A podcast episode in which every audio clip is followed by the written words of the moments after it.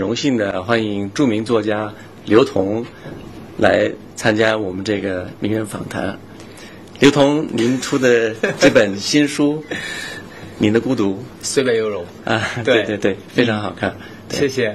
呃，我发现您的这本书经常提到这个三十三，呃，只有三十三个故事，三十三种孤独啊，嗯还制作了呃三十三种不同的这个明信片什么的。对，我好奇这个三十三这个数字，是因为您今年满三十三岁吗？呃，对，它是个巧合，是吗是我这本书因为写了将近两年，写完之后呢，我最后发现，哎，怎么有三十三个故事？嗯于是呢，我就按照三十三个故事写了三十三种孤独。嗯最后发现，就编辑团队告诉我说。哎，你发现了吗？你今年三十三岁。嗯好，后来我发现三十三对我来说应该是个幸运数字。嗯对，它都是巧合，然后完完全全跟我的那个是没有关系的。嗯。是吗？嗯，所以刚才对科尔说说说他说好看，所以我也不太好意思问他说哪里好看，因为我很怕就是他的中文就被我考倒。我特别想问你一个问题，你先不要问我，我问你，就是你知道鸡贼是什么意思吗？不知道。你你你来中国多久了？嗯，四年。但是你的英文为什么那么好啊？哦，你我的中文啊，对不起，你的中文为什么我的？英文已经退步了。对，我学过中文，我是中文系的，中哦中文系毕业的，我以前是中文系的，所以你不知道鸡贼什么意思？不知道。呃，对不起，我再想一个啊。那你知道，你知道“且行且珍惜”什么意思吗也不知道，被你考到了。？OK，好，那我就放松了。好，你你你继续吧。我我不知道的很多。好，请您说一下这个“孤独”这个题目是怎么选的？啊，呃，其实是这样，就是呃，因为我的我的文章写了三十多个故事之后，我是没有先定主题的，我是把文章给了编辑团队看之后，呃，因为编辑团队很多姑娘嘛，她们看完之后呢，有的姑娘就跟我讲说看哭了，嗯。有的姑娘就跟我讲说看的笑的要死，呃，后来他们就就问我了，问了我一个问题，说为什么你每一个故事故事都写得非常非常的投入，就你整个人的人性感觉是非常真实的。呃，是是因为你开心，还是因为你难过？后来我们想了很久之后，发现之所以每一个故事都能够写得那么的真实，是因为我是自己是处于一种孤独的状态，因为只有在孤独当中，每一个人才能够真实的面对自我，才能够写出那样的文字和那样的故事，所以我们就觉得说，就是孤独其实是一件，尤其对对作家来讲哈，当然，孤独对于很多人来讲都是一件特别特别好的事儿，因为你可以自己和自己对话，自己和自己聊天，去思考很多平时想不清楚的问题。后来我们就想说，好的，那其实既然孤独那么好，我们这个主题它就应该叫做孤独为主题的，你的孤独虽败犹荣。嗯，对，很有意思。所以不是先出题，先写，对，是先写，然后呢再回过来打主题。取一个书名。嗯对的，对的。嗯嗯理解理解。这书里边的人和事情是真实的吗？对，都是真实的。全是真实的。对，所以才才会就是把他们写成哭。我自己在写的时候，我自己就也会也会哭。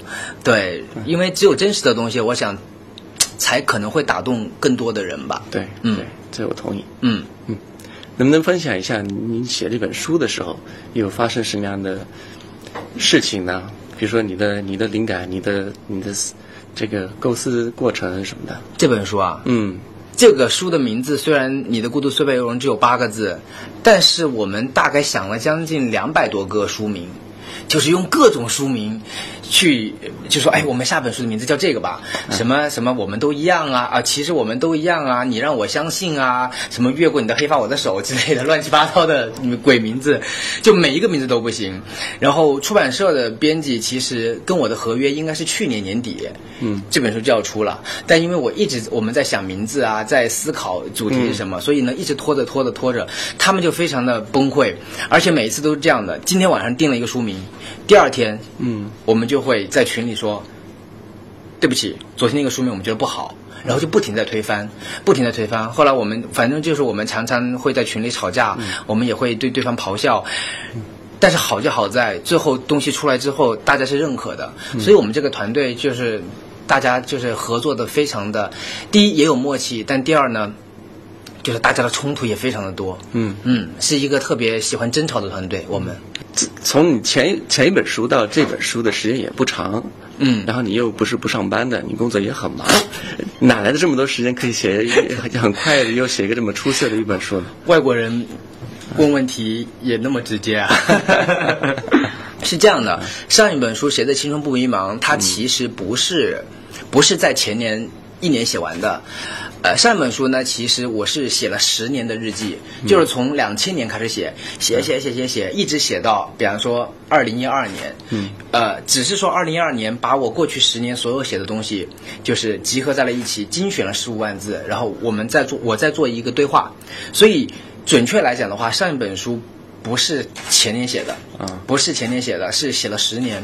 而这本书呢，其实早在两三年之前，我就开始在动手写里面的一些故事，然后呢，直到写了两三呃写了两三年，终于集合起来了。当然，另外一个，其实我想解答一下 Kurt 的这个呃疑惑，就是嗯。我因为我是做传媒行业的嘛，就是大家都知道，在中国做传媒，就是就就会累得像条狗，平常也没有什么时间能够跟人交流，工作就回家睡觉。那对我来讲的话，那么多年的工作的状态就是，工作完之后就回家，然后就写东西，然后就看点东西，然后就睡觉。工作完了回家，就我也没有什么别的应酬，所以写东西是我的一个爱好。嗯，它不是一个工作。嗯嗯，所以就比较比较，对，就比较轻松吧，写东西啊。有什么习惯吗？比如说，一定是晚上写或者早上写？对，一定是晚上写，一定是晚一定是晚上写，早上写不出来。嗯啊，每天晚上都写一点吗？对，基本上每天晚上都会写，每天晚上都会写个一千字、两千字。嗯嗯，所以就挺好的。啊，这这两本书这内在的联系是什么？呃，我觉得上一本书，说实话哈，如果你要从文学性来讲的话呢，谁的青春不迷茫，没有具有那么多文学性。嗯它更多的是一个人从二十岁一直成长到三十岁，自己对自己讲的那些心里话。所以呢，那本书呢，它引起了很多中国年轻人的共鸣，就会觉得说、啊，原来你以前也是这样的，那我现在也不担心。所以上本书更多的呃是迷茫的状态，是迷茫的那种不太成熟的心态。啊，让很多人觉得有共鸣。这本书呢，因为他说的是孤独，有一句话，对我我记得好像书上写了，说孤独之前是迷茫，对孤独之后是成长。对，我记得这句话。对，所以呢，你好棒啊！对，然后呢，所以呢，这本书它可能更多讲的是，当我们经历过迷茫之后，我们必须要面对一个真实自我的时候，你应该对这个世界会发散怎样的世界观，会有怎样的价值观，你如何看待每一个人？呃，所以我觉得这两本书它的关系是迷茫、孤独，它是有联系的，同时。他的心态是成长的，嗯。每一个人都是要从迷茫一步一步一步走向孤独，对，所以我觉得他，所以他是一个系列，嗯，您现在还有这种迷茫和孤独的时候吗？有。我觉得其实，嗯，虽然你说哈、经过迷茫，然后呢就会走向孤独，经过孤独就会走向怎样，但是我觉得哈、孤独和迷茫，它一定是我个人认为，它一定是伴随着每个人一整个人生的。就不管你多大了，多老了，嗯你一定会觉得迷茫，因为你希望自己变得更好一点。我觉得每一个人，不管你找到一个多好的伴侣，他多了解你，你你总有一刻会觉得还是孤独的。所以我觉得孤独和迷茫这两个主题应该是伴随人一生的吧。嗯嗯，你这十年来对孤独的理解有什么变化吗？有有，我我我可能还不止十年吧。我想想啊，我从大概十五六岁，我十几年之前，我读初中和高中的时候，我我我觉得孤独是那种，呃，其他所有的小朋小朋友都不理你，就不带你玩儿。嗯就就是人家可可开心了，但是他就把你一个人就是隔离，我我就所以我很多年以前呢，我认为孤独是别人不理我，嗯再过了一段时间之后，我就发现，虽然你们在一块儿玩，但是呢，别人不理解你。然后之后呢，我认为孤独是别人不懂我。嗯再之后呢，我觉得孤独是什么呢？就是那种你非常非常的呃，你你什么都有了，朋友也有了，什么都有了，但你突然那一刻发现，我不知道自己要什么。嗯所以第三个阶段的孤独，我认为是自己不懂自己。嗯，然后现在我历经的孤独，我认为是第四种了，就是我也比较知道自己干嘛了，我非常清楚自己想要干嘛。于是呢，我现在开始很努力的朝自己想想要的方向走。所以呢，我现在我觉得我是第四种孤独，就是我终于知道。自己是一个什么样的人，和我想要做什么了。于是我在很努力的在朝他靠近。我不知道第五种是什么，但是我现在认为，我以前很害怕孤独，嗯，我现在很享受孤独。对，嗯，就是这样的。嗯，你们也这样认为啊？我我很理解，我觉得年纪越大越珍惜孤独的时间，是的越找不出孤独的时候。是的，是的，是的，嗯，就会被好多事情呃牵绊，家庭啊、子女啊，就很多事情啊。嗯没错，嗯，完全同意。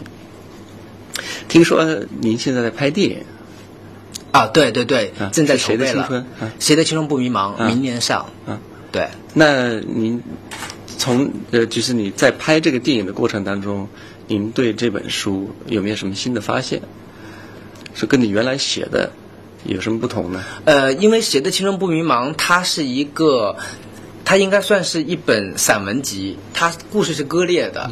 那当我们要把它改编成剧本，要成为一个电影的时候，它就应该是呃。把所有的内核串在一起，成为一个完整的故事，啊，所以呃，在这个过程当中，我们跟好多好多的呃年轻人去聊天、去沟通，然后呢，去听他们的那些心心声，你最后发现，虽然表面上头我们的故事都是不一样的，嗯，但其实故事后面的那种心理感受都是一样的。所以你说在这个过程当中，我有什么不一样的看法？呃，呃，从事情上来讲的话，我唯一的看法是，做电影好累啊。对，做电影好累，就完全没有大家之前觉得说哇，就就好像很多年以前在中国说是个人都写书，然后当你去试着写书的时候，你发现写书好累哦。当这两年大家都觉得说是个人都能拍电影，但你真的要去尝试做电影的时候，你发现做电影好难哦。尤其是你不能过自己这一关，你可能糊弄别人是可以的，但是你过自己这关很难。所以我觉得，对，给我的感受就是。原来就是隔行如隔山，所以我的电影我不是导演，嗯啊，我找了一个很专业的导演，我只是负责编剧和原著和制片人，大概是这样的。嗯，哪个比较喜欢，或者哪个你觉得比较自然？你呃，你是说职业吗？就是写书和拍电影。哦，写书，写书，写书写书。哎呀，我真的我很佩服那些就是。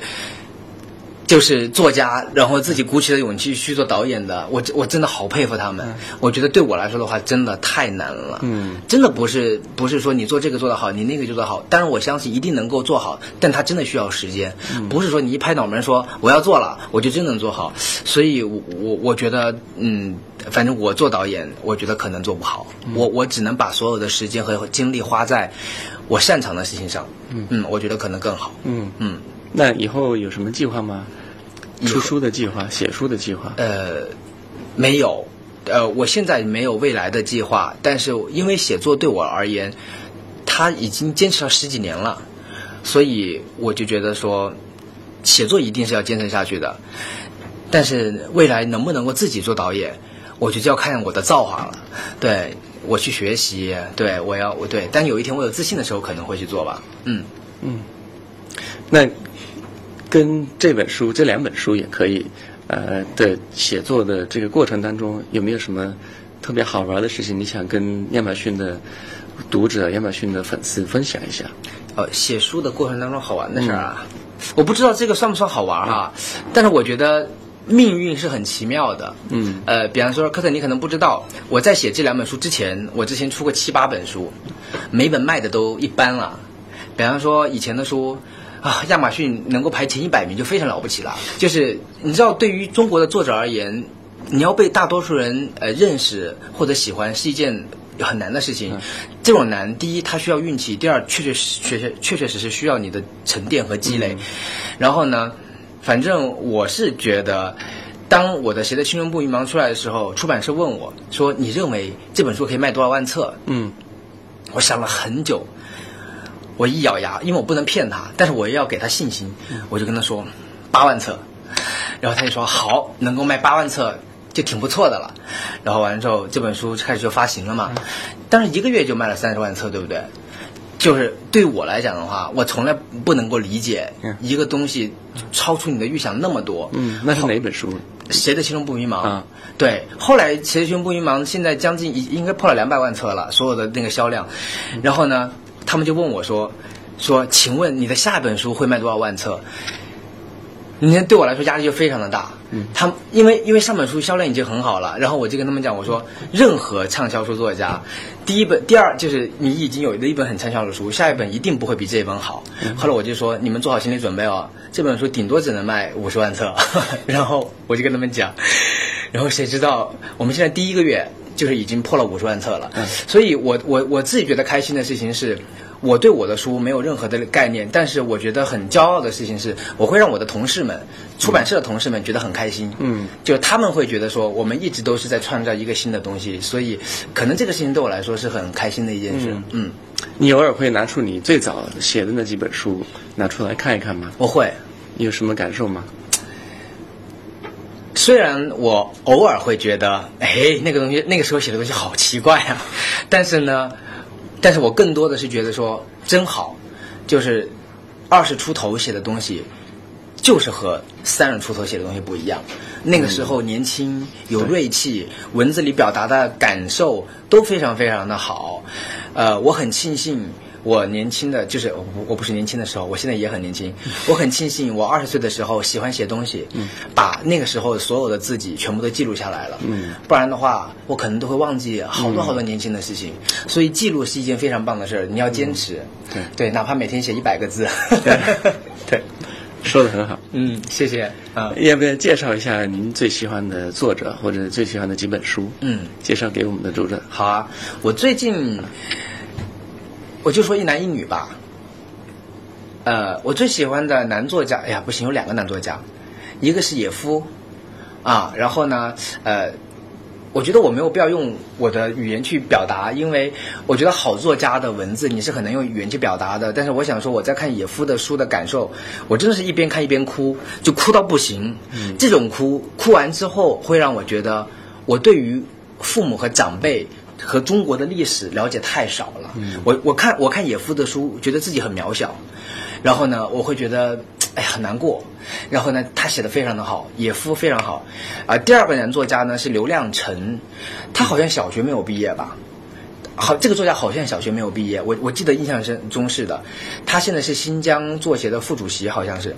他以前生活在一个农村里，他就真真正正用自己的很少的语言文字，把一个农村的生活，什么一一一什么一只虫啊，一朵花呀，一片云啊，一缕炊烟啊，写得非常非常好。